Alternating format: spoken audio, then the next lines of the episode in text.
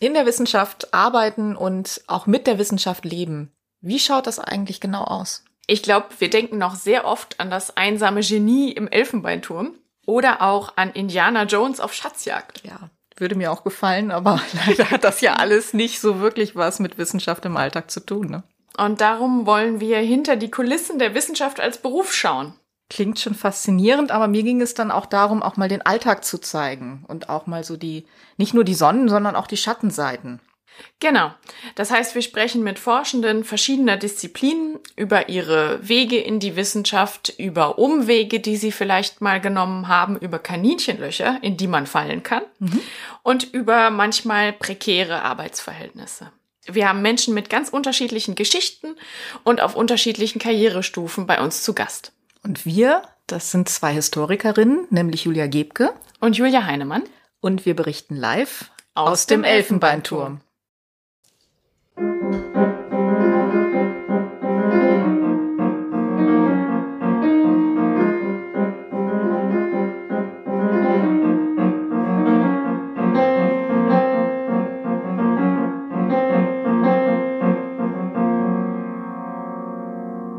Heute am 17. Mai 2022 haben Julia Heinemann und ich Martin Huth zu Gast.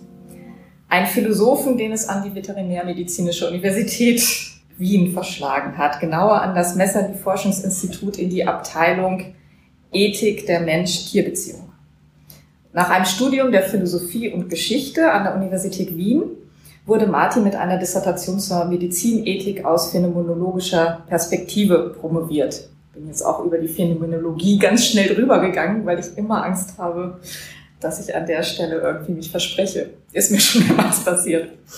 In seinen Forschungen beschäftigt er sich unter anderem mit Fragen der Phänomenologie und Vulnerabilität und arbeitet seit Ende 2021 gemeinsam mit Carlo genau. Salzani und Ronna Flynn an einem Projekt zu Fragen der prinzipiellen Möglichkeiten eines verstehenden Miteinanders von Mensch und Tier. Und das Ganze wird vom österreichischen Wissenschaftsfonds FWF gefördert. Mhm. Herzlich willkommen und ich würde dich gleich bitten, weil ich jetzt schon wieder drüber gestolpert bin, uns vielleicht so ganz kurz zu erklären, was man so grob unter Phänomenologie mhm. verstehen kann und auch Vulnerabilität als Begriff. Zwei Begriffe, die man in wenigen Sätzen schlecht zusammenfassen genau, kann, aber ich werde Begriffe dennoch versuchen. Also was mich an der Phänomenologie anzieht und ich an ihr attraktiv finde, ist, dass sie, wenn man sich dann eingehend damit beschäftigt hat und diese Terminologien irgendwann mal ein bisschen verdaut hat, ähm, dass man dann die Möglichkeit eröffnet bekommt, eigentlich etwas, wie soll man sagen, sehr, sehr hemdsärmeliges zu machen. Also etwas zu machen, was, was gerade nicht groß voraussetzungsreich sein soll, sondern sich den Phänomenen, wie sie uns erscheinen, widmen soll. Das heißt, die Grundidee ist tatsächlich, sich unsere Erfahrungen und unseren Wahrnehmungen anzunähern und die so zu beschreiben, wie sie uns tatsächlich begegnen. Mhm. Und das ist etwas, was meines Erachtens oft viel, viel mehr down to the earth ist, als, als viele Theorien, die versuchen, so, so von ganz hoher Flughöhe sich dann mit, mit äh, Dingen auseinanderzusetzen und dabei sehr viele Voraussetzungen schon machen, die man eigentlich gar nicht kaufen muss oder die, die vielleicht dann nochmal hinterfragenswert wären. Die Idee von Husserl her ist ja schon in der Phänomenologie, das, was wir erfahren, so wie wir das erfahren, mhm. näher hin zu interpretieren. Mhm. Also es hängt ganz eng am Erfahrungsbegriff. Ganz genau, ja. ja. Das einerseits und andererseits am Sinnbegriff, und das ist auch etwas, was ich spannend finde, mhm. weil wir doch immer so uns damit abmühen, was wir den Phänomenen eigentlich für einen Sinn abbringen oder für einen Sinn in ihnen erkennen können. Und das ist eine Kategorie, die wir eigentlich in vielen Disziplinen nachgerade umschiffen und uns gar nicht so viel damit auseinandersetzen wollen. Weil wir uns dann die Probleme einkaufen müssen, dann wirklich mal zu sagen, das ist der Sinn, der sich hier eröffnet. Das betrifft euch HistorikerInnen wahrscheinlich ganz genauso wie viele andere Disziplinen. Ja, total. Also, mhm. ist auch was, was mich immer wieder irgendwie beschäftigt, diese Frage, auch wie historisch irgendwie in verschiedenen Epochen Sinn der Welt zugeschrieben wird. Finde ich total spannend, ja. Mhm. Aber der Sinn, den du jetzt erwähnt hast, in, wie würdest du diesen Sinn situieren? Also, wir kommen jetzt gerade ein bisschen weg von unserem Thema, was interessiert mich jetzt. ähm, Egal. Also geht es um den Sinn den das für irgendeine Allgemeinheit hat? Geht es um persönliche Sinnerfahrungen? Was ist das für ein Sinn? Ich würde diese beiden Dinge gar nicht trennen. Mhm. Denn wenn irgendetwas für mich Sinn macht, dann werde ich zumindest das Bedürfnis haben, zu versuchen, das anderen zu erläutern. Mhm. Das mit anderen irgendwie zu teilen. Und nur dann, wenn es mir gelingt, das irgendwie zu teilen oder irgendwie zu versprachlichen, irgendwie Sinn, also beschreiben zu können, aber so, dass es eben nachvollziehbar ist, dann wird es auch für mich wirklich Sinn machen. Mhm. Selbst wenn sich vorher etwas gut anfühlt oder etwas irgendwie attraktiv ist, angenehm ist oder wie auch immer, dass es dann wirklich Sinn für mich macht, ist, glaube ich, schon immer auch dem geschuldet, unter Anführungszeichen, dass, dass ich das irgendwie fassen, das heißt auch begrifflich fassen kann. Mhm. Also mhm. Husserl spricht auch davon, dass die sozusagen noch stumme Erfahrung dann zum Ausdruck ihres eigenen Sinnes gebracht werden soll. Mhm. Okay, und das bedeutet Versprachlichung in irgendeiner Form. Naja, das, also Phänomenologie, der Logos, der in diesem, in diesem Begriff sich so halb versteckt, bedeutet ja nicht nur äh, Vernunft oder Ratio, sondern bedeutet auch Sprache, bedeutet Sprechen. Und äh, ich glaube, das eine ist ohne das andere nicht zu denken, nämlich die Vernunft oder die Ratio ohne eine Versprachlichung. Mhm. Das heißt, um wirklich Sinn zu erfassen, ist es, glaube ich, notwendig, Dinge auch irgendwie für sich begrifflich zu fassen. Mhm. Was nicht heißt, dass dieser Sinn immer im Begriff dann komplett aufgeht, sonst würden wir nicht so oft mit Worten ringen. Ja. Ja. ja. Okay, ja, ich glaube, jetzt habe ich mehr verstanden, als ich bislang über Phänomenologie verstanden habe. Und jetzt noch die Vulnerabilität. Wie sieht es damit aus? Ähm, gut, ich habe zunächst ja nicht behauptet, dass ich die Phänomenologie so weit durchdrungen hätte, dass ich jetzt eine umfassende Beschreibung in drei Sätzen liefern hätte können. Das haben wir auch nicht erwartet. Ich ringe bis heute damit. Du hast eine sehr phänomenologische Erklärung gegeben, indem du von deiner eigenen Erfahrung ausgegangen bist, oder? Der Phänomenologie. Ja, ich glaube, Phänomenologie funktioniert tatsächlich so, dass man sich da mal irgendwie in, diesen, in diese Sprechweisen einarbeiten muss und, und dass man da auch so, so Begrifflichkeiten, in die man hineinsozialisiert worden ist, immer schon hineinsozialisiert worden ist, dann nochmal ein bisschen in Distanz bringen muss und nochmal befragen muss und nochmal versuchen muss, diese Blickwinkel ein bisschen zu ändern, weil wir einfach mit großer Selbstverständlichkeit über Dinge reden, die vielleicht unseren Erfahrungen gar nicht so angemessen sind, sondern die schon Kategorien verwenden, die dann eben anderswo herkommen, so wie wir oft über medizinische Kategorien vermittelt über, über irgendwelche Befindlichkeiten sprechen mhm. und dabei oft gar nicht beschreiben, wie es uns wirklich geht. Mhm. Die Vulnerabilität macht es mir ohnehin auch nicht leichter, um, wenn es darum geht, das ganz kurz zusammenzufassen. Was mich zunächst an der Vulnerabilität interessiert hat, ist, dass wir sehr oft über Verletzlichkeiten sprechen, dass Verletzlichkeiten auch unterschiedlich in Erscheinung treten und auch unterschiedlich stark, weniger stark oder auch manchmal gar nicht in Erscheinung treten und trotzdem so eine signifikante moralische, ethische, aber auch politische Rolle spielen. Dabei ist das Signifikanteste daran, meines Erachtens, dass man darüber so spricht, als wüsste man jeweils schon, was das ist und was das eigentlich bedeuten soll, auch moralisch dann bedeuten soll. Und in Wahrheit ist Vulnerabilität ja nichts, was uns einfach so offen steht wie eine Wunde, ein Symptom oder was auch immer. Mhm. Vulnerabilität ist immer etwas, was, was so ein bisschen auch imaginiert werden muss und ein bisschen, ein bisschen von manchmal fast arbiträren Prognosen abhängt. Darüber hinaus ist es wahrscheinlich auch das, was uns, was uns dann eigentlich immer das Fundament dafür abgibt, dass man sagt, das sind besondere Fürsorgebeziehungen, das sind besondere Verpflichtungen, die wir diesen oder jenen Individuen oder sozialen Gruppen gegenüber haben. Also es ist einerseits ein sehr starker Begriff, der jetzt gerade in der Pandemie natürlich besonders oft reflektiert und verwendet ja. worden ist. Ja.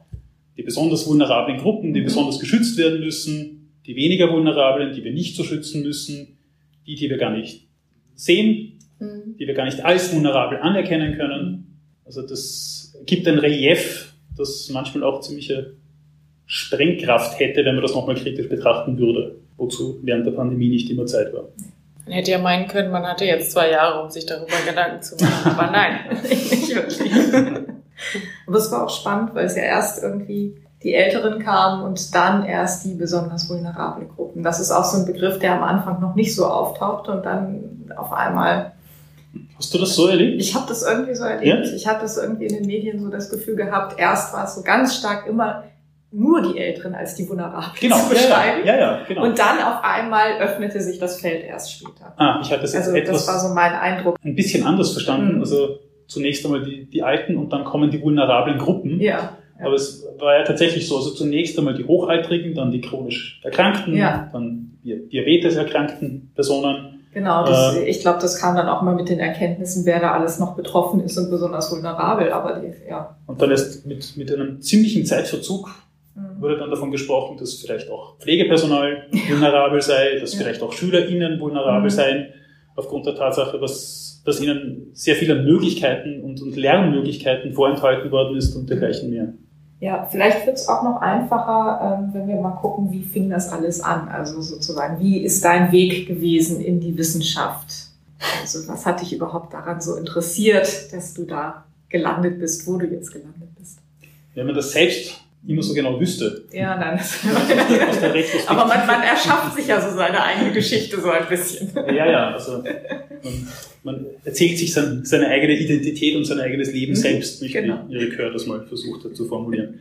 Also es ist mir in gewisser Weise tatsächlich ein, ein Rätsel geblieben, aber eine Erklärung, die ich dafür habe, ist, dass die akademische Karriere das für mich das ganz andere war, deswegen so attraktiv war. Ich komme aus einer Arbeiterinnenfamilie. Meine Mutter hat Pflichtschulabschluss, mein Vater Mhm. ist gelernter Maurer und selbst das Gymnasium war für mich keine Selbstverständlichkeit, sondern eigentlich sogar etwas, wogegen meine Eltern ein bisschen opponiert haben. Oder nicht ein bisschen, sondern ich habe durchaus Konflikte mit meinen Eltern gehabt als Neunjähriger, Mhm. dass ich gerne ins Gymnasium Mhm. gehen möchte und meine Eltern gesagt haben, eigentlich passt das nicht zu uns, eigentlich ist das so weit von uns entfernt, dass wir dir empfehlen würden oder fast schon mehr als nur empfehlen würden, mal die damals Hauptschule zu besuchen und dann mal zu schauen, wie es läuft. Mhm. Und ich habe dann unter anderem die Fürsprache einer Volksschullehrerin gehabt, die dann gesagt hat, es wäre doch sehr schade, wenn er diese Möglichkeit nicht hätte. Und das unter anderem hat dazu geführt, dass ich dann ans Gymnasium gekommen bin. Also zunächst war mein, mein, mein Schulerfolg immer so ein bisschen abhängig davon, wie meine Pubertät verlaufen ist. Ah, schlimme Zeit. Das heißt, ich habe die Oberstufe etwas länger genossen, als, als das vorgesehen gewesen wäre und habe dann eigentlich, also zwar dann wieder ganz, ganz gut im Lernen Fuß gefasst und habe dann, dann eigentlich mit passablen Noten maturiert. Dann habe ich auch noch nicht so ganz genau gewusst, was es dann eigentlich sein wird.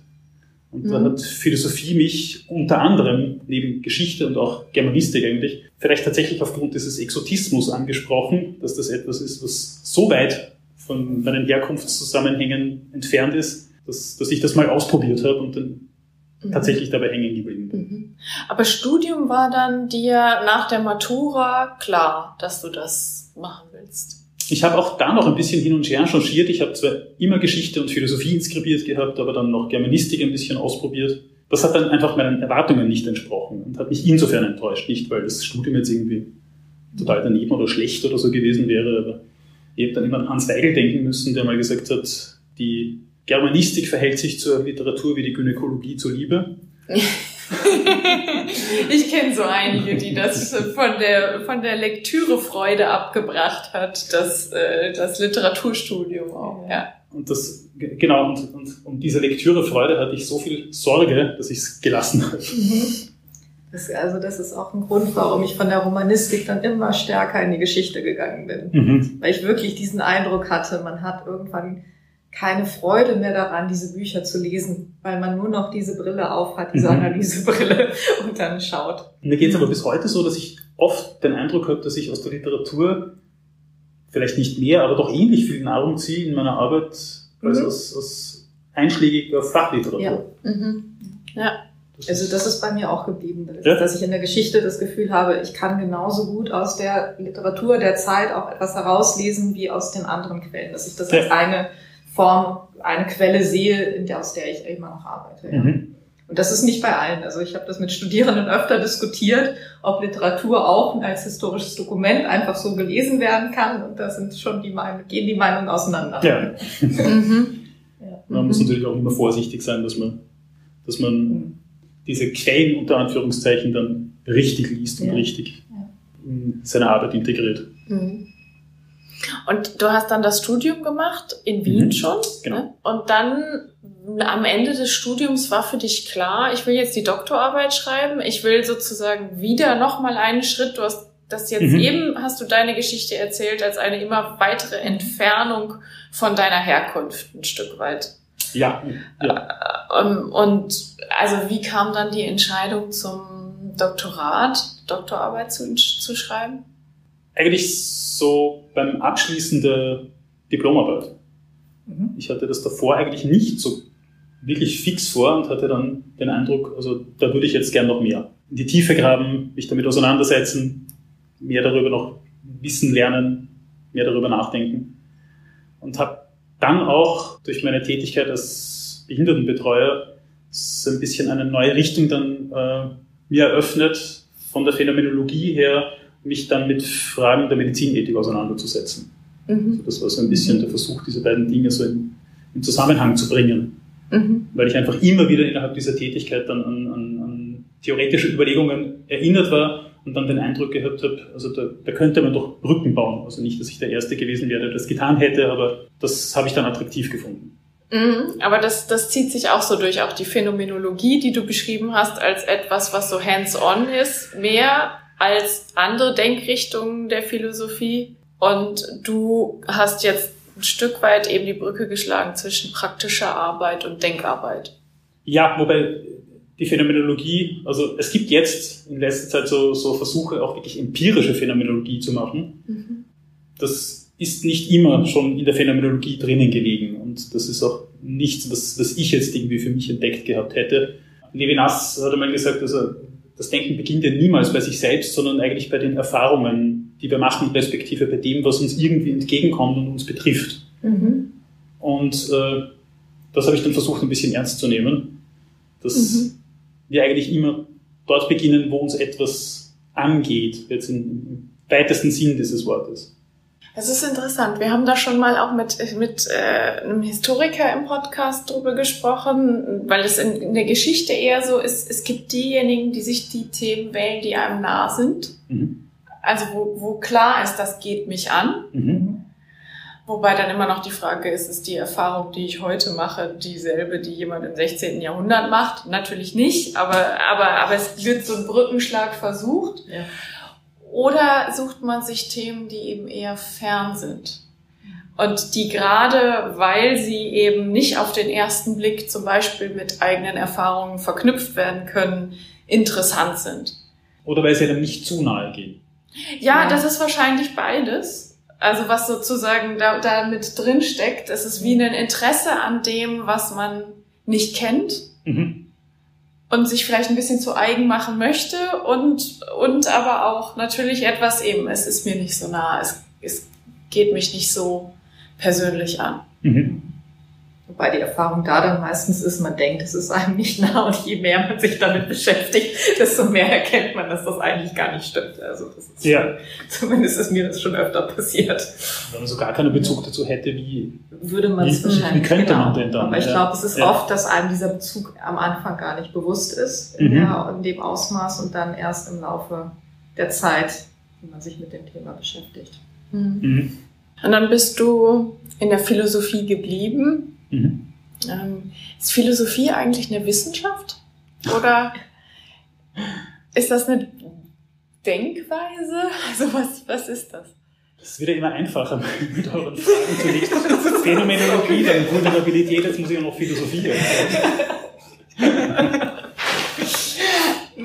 ähm, man sagt also landläufig immer, die Philosophie wäre die Mutter der Wissenschaften. Mhm. Ähm, ich hab, hätte tatsächlich ein Problem damit zu sagen, Philosophie sei eine Wissenschaft. Denn Wissenschaften werden ja oft so verstanden, dass sie so klar definierte Methodengrenzen hätten, dass sie klar definierte Untersuchungsgegenstände und, und Felder hätten. Und ich glaube, dass das auf die Philosophie irgendwie nie so ganz zutreffen kann. Mhm.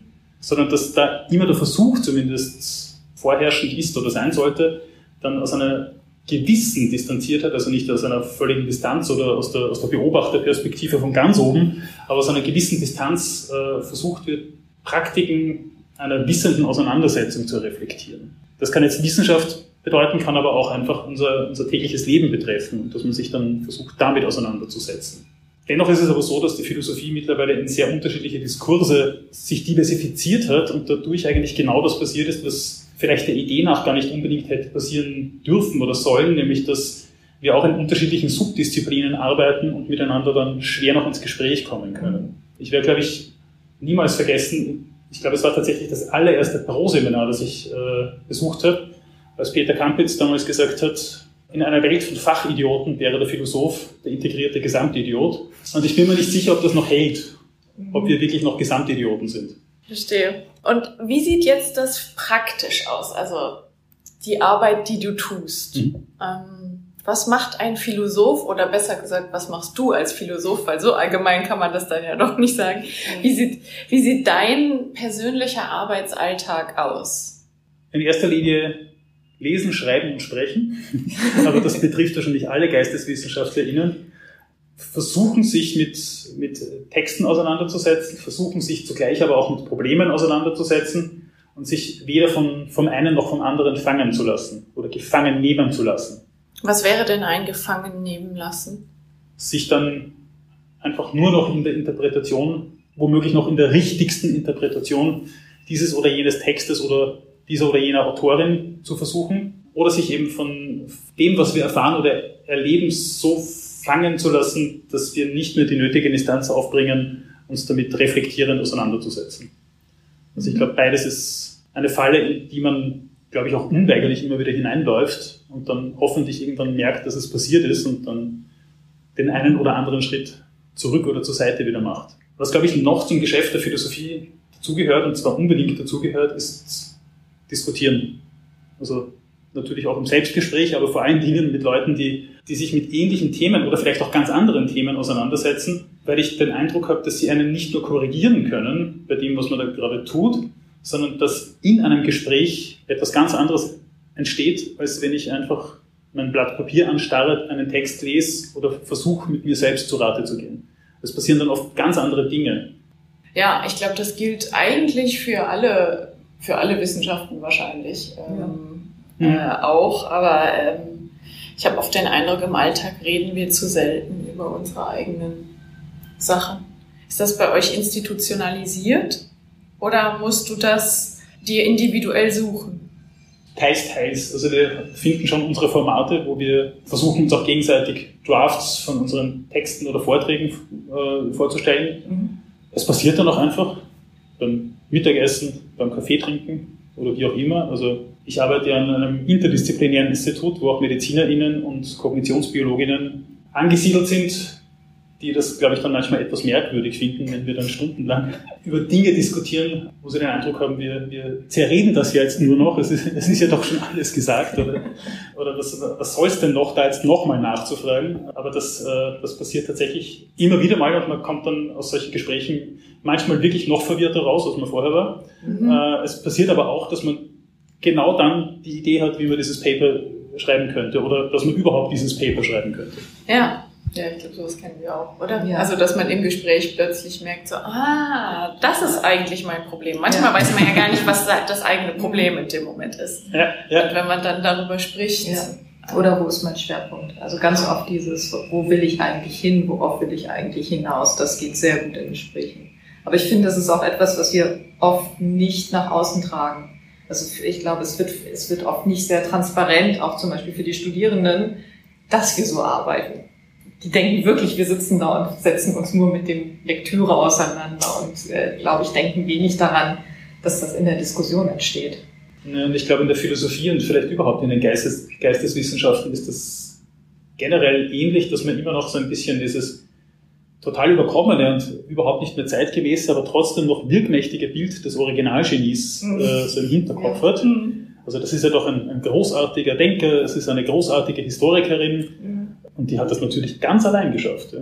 Deswegen mag ich in den Aufsätzen immer diese Fußnoten am Anfang, wenn dann steht, äh, in ausführlichen Gesprächen mit dem und dem, dem, dann denke ich immer, okay. Oder auf dieser Tagung haben wir das noch diskutiert, wo man das wirklich versucht, sichtbar zu machen. Ja. Weil ich glaube, das ist wichtig, dass man das auch wirklich schon in den Texten selber sieht, okay, das ist nicht irgendwie eben still im Kämmerlein, sondern es ist auf der Tagung mit den Leuten, in dem Seminar zum Beispiel weit immer wieder weiter diskutiert worden. Vielleicht aber auch deswegen, weil Wissenschaft mittlerweile wahnsinnig kompetitiv geworden ist. Ja. Mhm. Also Meinst du, es gab eine Zeit, wo Wissenschaft weniger kompetitiv war?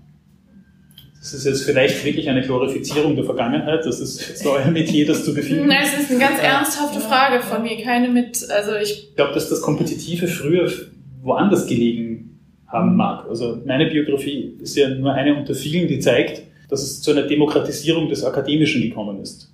Dass der Zugang erstmal prinzipiell da ist, auch wenn es wenn gar nicht geleugnet werden darf, dass es ein bildungsfernes Milieu nach wie vor gibt und der Zugang nicht für alle gleich ist. Aber dennoch ist es so, dass viel, viel mehr Leute ans, an die Uni kommen, respektive drängen können mhm. und dadurch dieser Elfenbeinturm gar nicht mehr existieren kann, in dem dann die auserwählten wenigen mhm. dann sich ihrer Arbeit widmen konnten. Kant hat irgendwie zehn Jahre lang, nachdem er berufen wurde, gar nichts publiziert, um dann im zarten Alter von 60 die Kritik der reinen Vernunft rauszuhauen. Wenn du das heute machst, also ich glaube, ich, ja. ich glaube, ich muss nicht weiterreden. dann bist du längst gescheitert. Die zehn Jahre werden dir nicht finanziert. Nein. Ja, gut, aber das ist ja auch ein ganz schönes Vorbild. Der große Wurf, den peile ich mit 16 an. Apropos großer Wurf, hast du mal das Gegenteil gehabt? Hast du Momente, wenn du jetzt zurückdenkst an deinen bisherigen, ja, deine bisherige Zeit an der Uni, Gab es Momente, wo du das Gefühl hattest, ich komme irgendwie gar nicht weiter mit meiner Arbeit oder das, was ich vorhabe, ist eine totale Sackgasse? Ich muss irgendwie umdisponieren? Das hat es natürlich immer wieder mal gegeben. Ähm, ich überlege gerade, aber ich glaube, es war tatsächlich am, am, am extremsten, als die Pandemie hereingebrochen ist. Mhm. Ich zu dem Zeitpunkt auch noch erfahren habe, dass meine unbefristete Stelle befristet wird. Was? Oh. Das gibt's auch? Naja, es, also das ist jetzt juristisch nicht richtig, ja. sondern es hat geheißen, es wird eine Umstrukturierung geben und dass meine Stelle dann doch irgendwann mal beendet wird. Mhm. Mir aber das Glück beschieden ist, dass das nicht in den nächsten Wochen oder Monaten passiert, sondern dass das jetzt noch zwei Jahre so weitergehen darf. Mhm, aber zwei Jahre oder unbefristet sind schon ja. zwei unterschiedliche das sind zwei ganz unterschiedliche Perspektiven. Denkweisen. Dann ist und das, das heißt, du hast die Stelle schon angetreten, noch unter dem, in, in dem Wissen, dass die eigentlich entfristet ist? Oder war das von Anfang an Nein, sondern im Gespräch? Es hat geheißen drei Jahre mit Option auf Verlängerung. Mhm. Und ich war dann selbst überrascht, dass nach drei Jahren nicht die Verlängerung um weitere drei Jahre gekommen ist, ja. sondern die Entfristung. Ja. Mhm. Das äh, hat mich damals mhm. sehr gefreut und ich habe ja. das immer als einen Lotto-Sechser mit Zusatzzahl empfunden ja. gehabt. Ja. Bis ich dann irgendwann informiert wurde, dass, dass die Zusatzzahl wieder, wieder zurückgenommen wird. Ich, gar nicht gedacht, dass das geht. Ich auch nicht. das ist, dass man Entfristung wieder zurücknehmen kann. Man ich habe das zu dem Zeitpunkt Neues. auch nicht gewusst. Mhm. Dann ist eben diese Pandemie hereingebrochen ja. gewesen. Ich war sehr isoliert dann. Ja. Ich habe zwei Töchter deren Betreuung dann auch irgendwie sichergestellt werden musste. Meine Frau ist im Sozialbereich tätig, die war dann viel unterwegs, fast mehr als sonst. Dann habe ich einfach gemerkt, ich kriege den Spagat nur noch bedingt hin. Und dann sind auch zwei, drei Papers, die ich geschrieben habe, abgelehnt worden. Mhm. Und dann habe ich so wirklich, wirklich das Gefühl verloren, macht das noch Sinn? Mhm. Macht es keinen, keinen Sinn mehr? Ja. Ist das etwas, wo ich jetzt vielleicht wirklich eine Sackgasse bediene? Verstehe ich mich da selber nicht mehr richtig?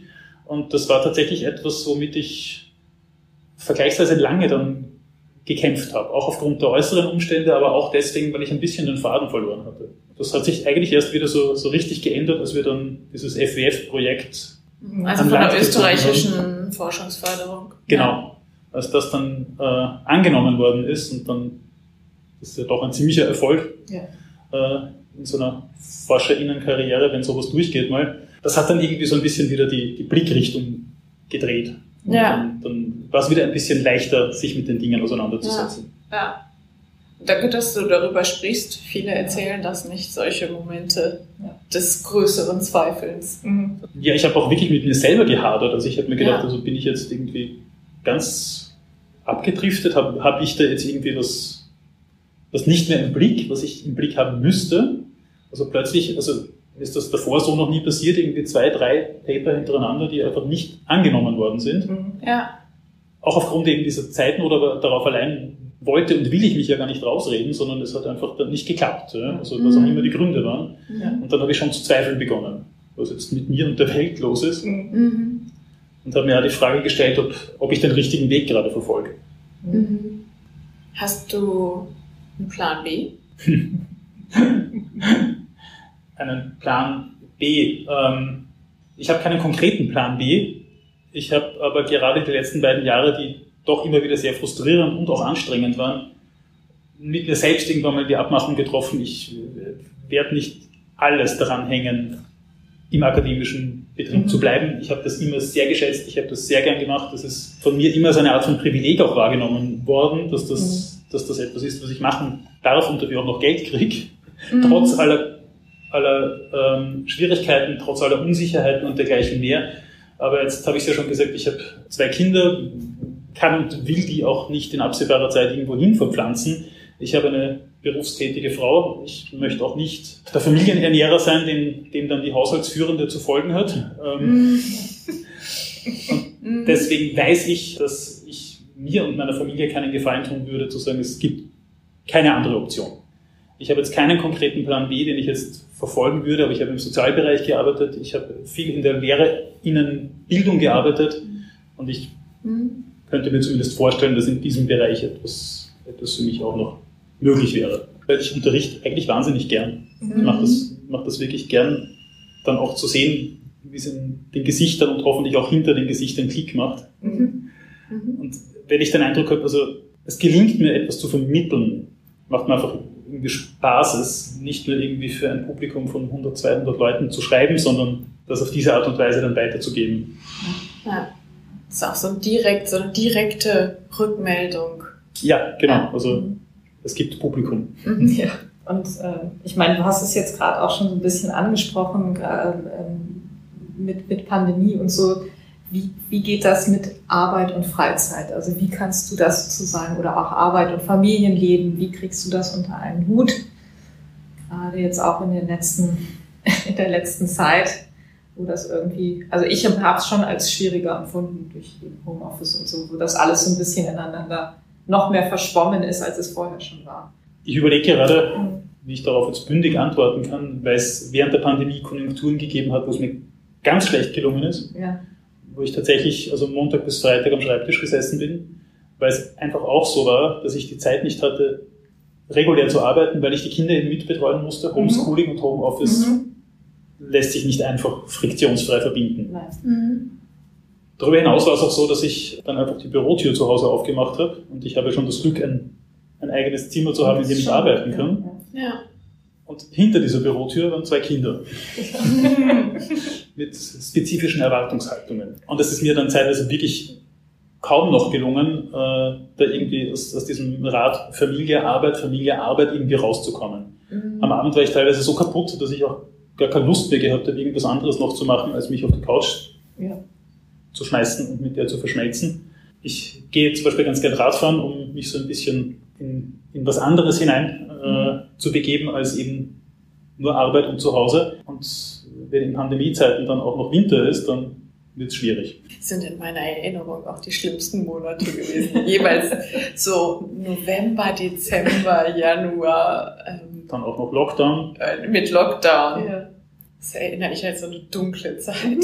Frühling geht es dann aufwärts und Herbst, Winter ging es wieder bergab. Ja, ich glaube, das ist uns allen so wie bei mir. Mhm. Ja, genau. Aber die Belastung ist halt, wenn man dann irgendwie Kinderbetreuung ja. äh, und zu Hause arbeiten und all sowas unter einen Hut bringt. Das verschärft es nochmal, aber ich könnte mir vorstellen, dass es in gewisser Weise sogar gar nicht leichter ist, keine Kinder zu haben in dieser Situation, weil es noch mehr verschwindet, weil man dann eigentlich quasi nur noch an seinem Arbeitsplatz ist. Also ich weiß nicht, wie ihr das erlebt habt. Ich bin nicht jemand, die dazu tendiert, immer zu viel zu arbeiten. Also ich arbeite am Wochenende nicht, ich arbeite am Abend nicht. Ich hatte eher Konzentrationsprobleme immer wieder, weil ich nicht gut im Homeoffice arbeite und dann Aha. Phasen hatte, wo ich das Gefühl hatte, ich sitze jetzt den ganzen Tag vorm Computer, aber was habe ich eigentlich gemacht?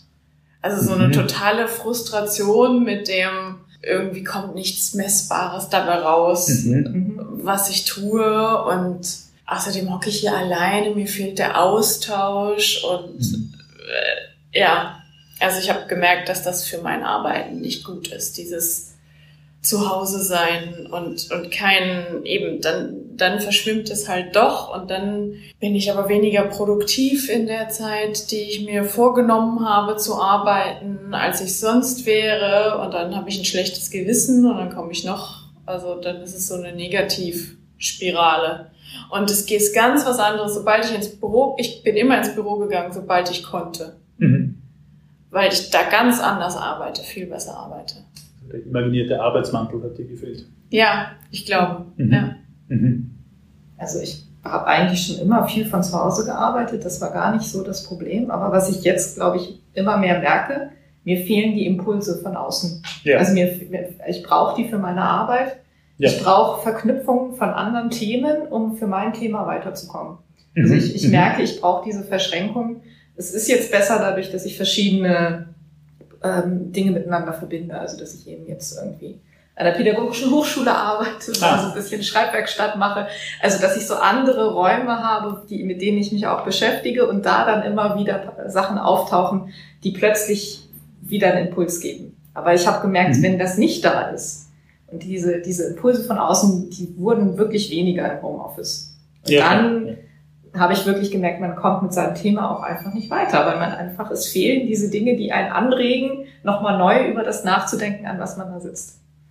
Aber es ist umgekehrt. Also mir geht es nämlich manchmal auch umgekehrt. Ja. Ich bin dann im Büro und dann mhm. werde ich ständig von irgendjemandem angequatscht. Das ist dann, genau, dann kann Solche Situationen gibt es natürlich auch, genau. Ja. ja. Ja, Und dann bin ich dort viel unproduktiver, als würde ich mich mhm. zu Hause einsperren. Mhm, genau.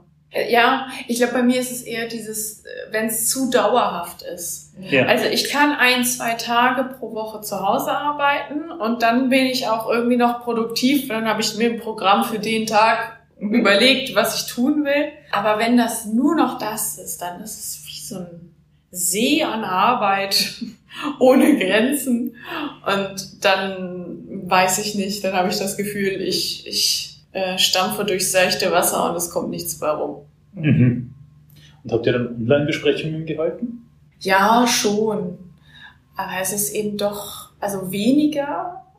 Also mhm. ich hatte auch den Eindruck, es gab immer wieder Phasen, wo auch alle von der Pandemie so erschöpft waren und so genervt waren von allem, dass man sich dachte, boah, ich bin jetzt so oft auf Zoom, ich muss nicht nochmal auf Zoom mhm. irgendwie was machen. Und dann wurde das auch langsam weniger. Ja, also aber jetzt im Moment habe ich das Gefühl, es kommt gerade wieder. Alle haben so die Hoffnung, es wird jetzt besser bis zum nächsten Herbst. Ja, ja ich, was ich dann schon gar nicht so schlecht gefunden habe, also ich bin ja keiner von denen gewesen, die von vornherein gesagt haben, es ist eine Krise, aber auch eine Chance. Ja. Also für mich war das immer so ein dummdreister äh, Euphemismus. Ja.